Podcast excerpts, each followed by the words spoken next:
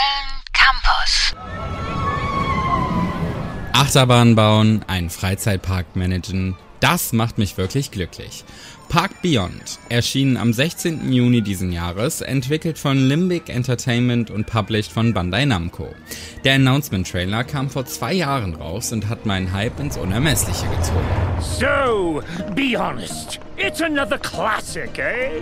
It's, uh, it's a little old-fashioned, don't you think?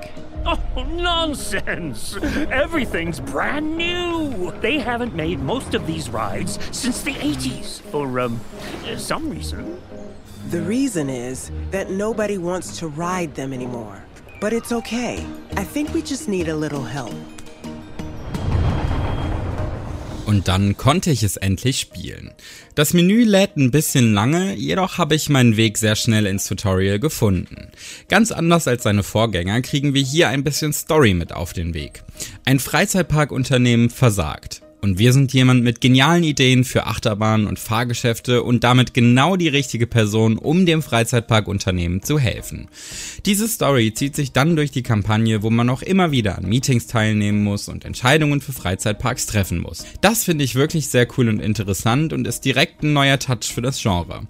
Aber fangen wir mal vorne an.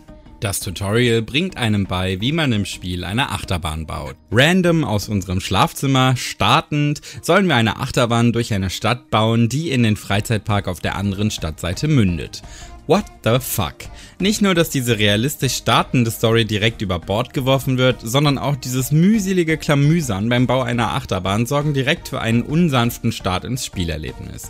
Gut, also mit Realismus wirbt Park Beyond nun wirklich nicht, denn die Ideen für außergewöhnliche Attraktionen sind alles andere als realitätsnah.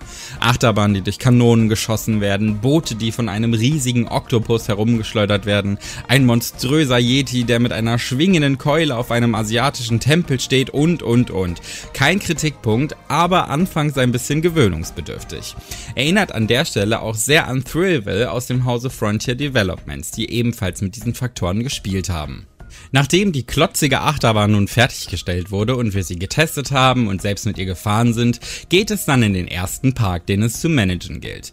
Die Attraktionen müssen aufgewertet werden. Personal in Form von Mechanikern, Reinigungskräften und Entertainern muss gemanagt werden.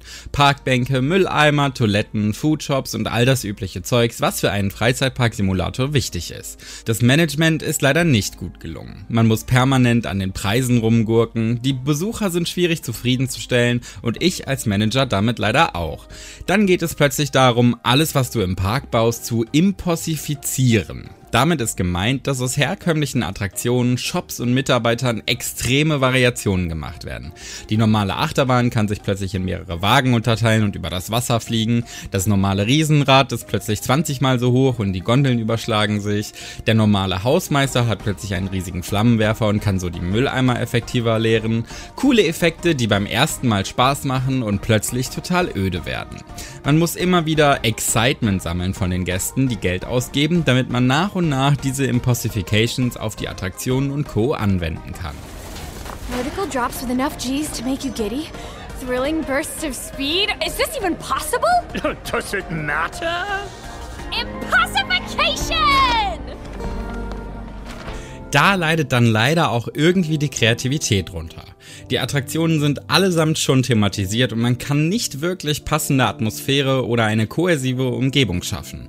Es gibt zwar viele Deko-Elemente, die man benutzen kann, doch das ist sehr mühselig und viel zu schwierig im Game gescheit umzusetzen, ohne dass man für eine Pommesbude drei Stunden benötigt. Und damit kommen wir zum nächsten Kritikpunkt. Steuerung und Gameplay. Das Platzieren von Sachen ist auf der Konsole unmöglich. Es macht überhaupt keinen Spaß, die Tastenkombinationen und Shortcuts zu bedienen. Permanent landet man in irgendeinem Untermenü. Etwas rückgängig zu machen dauert viel zu lange und grundsätzlich ist es extrem clunky. Gut, also so Simulationsgames sind am PC meistens sowieso besser, aber andere Games haben schon bewiesen, dass man komplexe Sim-Games auch auf die Konsole bringen kann. Park Beyond ist es leider nicht gelungen. Zu guter Letzt leider noch der größte Kritikpunkt. Das Game ist absolut nicht finished. Der Release wurde schon einmal verschoben und doch gibt es nur Bugs. Der Wegebau ist eine Katastrophe. Nichts gelingt so, wie man es gerne hätte. Objekte verschwinden im Boden, Menschen teleportieren sich laggend durch den Park, erreichte Ziele werden nicht als abgeschlossen markiert, sodass man vorankommt. Alles leider wahnsinnig frustrierend. Die Menge der Inhalte ist okay, Luft nach oben ist auf jeden Fall, aber Park Beyond hat sich natürlich versprochen, das alles mit DLCs rauszuhauen. Ich bin ehrlich, ich werde mir kein DLC anschaffen, bevor das Game nicht gefixt wird und ehrlich Spaß macht. Als Fazit lässt sich sagen, dass Park Beyond in der Theorie ein super Spiel ist. Der Story Mode, die Impossifications, die Kampagne, alles gute Ideen, die aber leider nur zu 30% gelungen umgesetzt wurden. Der Thrillville-Charakter mit krassen Attraktionen hätte gut funktionieren können, aber leider hat man nicht beachtet, dass man beim Spielen auch wirklich Spaß haben muss. Das Management ist unlogisch, die Steuerung ist viel zu nervig und genug Raum für Kreativität gibt es nur bedingt. Ich hoffe, dass sie das Spiel nochmal umkrempeln, denn dann ist ein Revisit in Park Beyond vielleicht nochmal denkbar. www.kölncampus.com www